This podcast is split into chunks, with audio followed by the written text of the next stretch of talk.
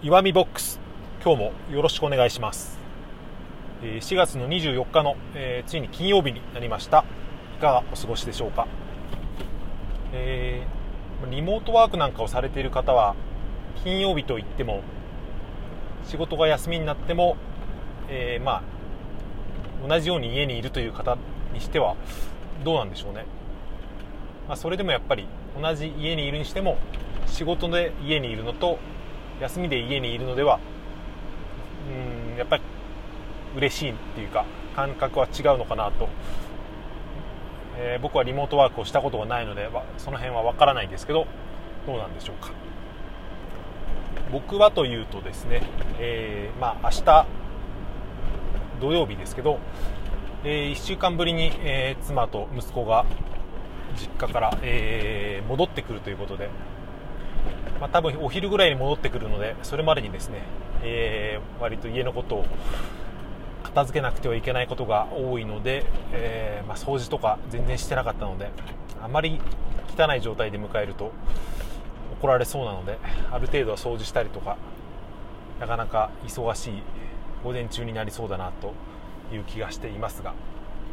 えー話してみたいことはですね昨日の話の続きみたいな感じになるんですけど昨日ですね僕は、えー自分のラジオトークの配信を聞き返してみて自分の話はですね、えーリズムが単調だ単調だなということに気づいたっていう話をしたんですよね。他の、えーラジオトークの方とか別の音声配信の方とかと聞き比べてみてもなんというか、えー喋っている時と息継ぎの感覚をですね内容とか関係なくこの発声している時と声を発している時と声を出していない時のその間合いみたいのがうーん他の人と比べても随分短いんじゃないかなっていうことに気づいたんですよね。うーんこれはなんていうか自分それを意識するとですね他の人の話とかも気になってくるんですけど、まあえーまあ、自分がなぜそういう喋り方になったのかっていうのは、まあ、癖って言ってしまえば一言なんですけどでもそれを掘り下げていくとなんか、えー見えてくる気がするんですよね。で確かに何度聞いてもこうやって自分で喋っていても、えー一言の間合いというか、えーワンセンテンスうん一呼吸で話す、えー言葉が僕は人より少ないのかなと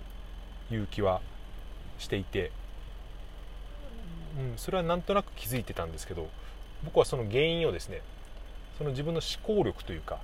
頭の回転がちょっと遅いからだとか、えー思考のスタミナがないからみたいにですね考えていたこともあるんですけどどうやらそれだけじゃないのかなっていう気もしてきました、まあ、なんで気がついなんでそう思うのかっていうのはまた後で話してみたいんですけど、えーじゃあその思考の回転とかうーんスタミナではないとするなら何なのかっていうとですねまず物理的っていうか単純な問題で僕は結構早口なんですよね。えで頭の中に思いついた言葉を割とせわしなくパパパパって喋ってそれで呼吸を置き置きながら次の言葉を喋ってまたパパパパパって言うから、えー早口で、えー隙間の多い話し方になるっていうふうに思ったんですよね。なので例えば全体の10分ぐらいの会話を通して見るんなら、え文字情報とかとしては、えー滑らかに喋ってる人とそれほど変わりはない。ただその、えー落差が激しいというか、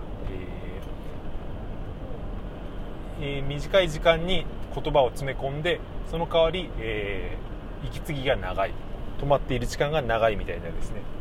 まあ、そういう状態になっているのかなと思ったんですよね、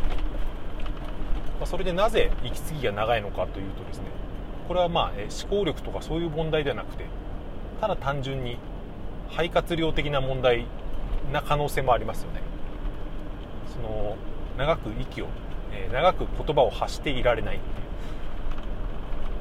いう、昨日女性と男性っていう話をしたんですけどでも、えー女性のトーカーさんとか、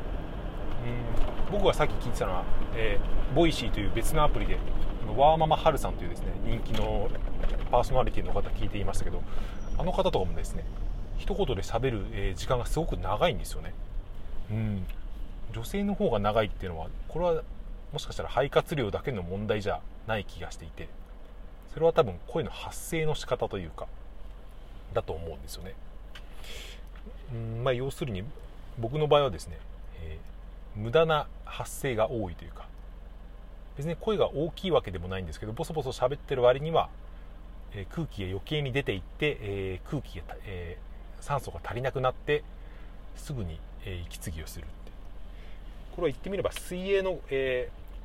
呼吸とかと同じなのかなと。僕何年か前にその、えジムで、え水泳を個人的にっていうか別に誰に習うとかではなくて、えプールで泳い泳いでいた時期がありますけどその時もですね別に 25m とか 50m とか泳げるんですけどやっぱりだんだん苦しくなってくるんですよね。それは何回やっても、えー、あまり改善しなかったので、うん、多分これは肺活量というよりもその呼吸の仕方の問題なのかなと。知り合いというかですね、えー、まあ、妻のお父さんが割と水泳を趣味でずっとやってる方だったのでその方にお父さんに聞いてみたこともあるんですけどその時何て言ってたかな、まあ、その息の吸い方って言ってたかな、えー、なるべくその息を吐き切って、えー、クロールの場合ですけど呼吸する時に一気に息を吸い込むっていう。そうすると長く持つみたいなことですね。吐き切る前に吸うと、えー、息が、えー、あまり呼吸の酸素が吸えなくて結果苦しくなっていくみたいなですね、うん。まあ、それ理屈では分かったんですけどなかなかそれうまくいかないなと思って結局時間が、えー、子供が生まれてからジムにも行かなくなって水泳も最近はやめてしまったんですけどでもこの呼吸の方法っていうのは、えー、話においてももしかしたら関係するのかなと思いました、まあ、なので水泳と同じ考え方で言うとその短い時間にですねより長くより、えー、深く息を吸い込むと、えー、その次の言葉が長く続くということ。あとまあ早口をやめるっていうのもですねこれは意味合いというかそのせわしなく聞こえるっていうこと以外にも早口で喋ることによって多分なんか空気がいっぱい出てってる気がするんですよね。なので僕は今昨日ぐらいからわざとゆっくり喋ってそのセンテンスを1センテンスを長くするっていう、えー、感じにしていますけど、えー、もこうすると、えー、また喋、えー、り方が変わってきてなんかもたっとした喋り方の印象になってしまうんじゃないかっていう懸念もあるんですけど、えー、それで最後にですね今までの話をひっくり返すような話をちょっとしてみたいと思うんですけど要するにですねまあ、喋り方っていうのは人それぞれだから、まあ、別に変えなくてもいいじゃないかっていうことも思ってたりはするんですよね、まあ、それを言ったら、えー、元も子もないんですけど。ある意味においてはですねこの今までの僕の喋り方の、えー、1センテンスが短い、えー、早口の喋り方っていうのは、まあ、ネットなんかでですね細切れの時間で聞く、えー、なんて音声としてはそれほど、えー、間違っていないというか聞きづらくもないのかなという気もしたんですよね。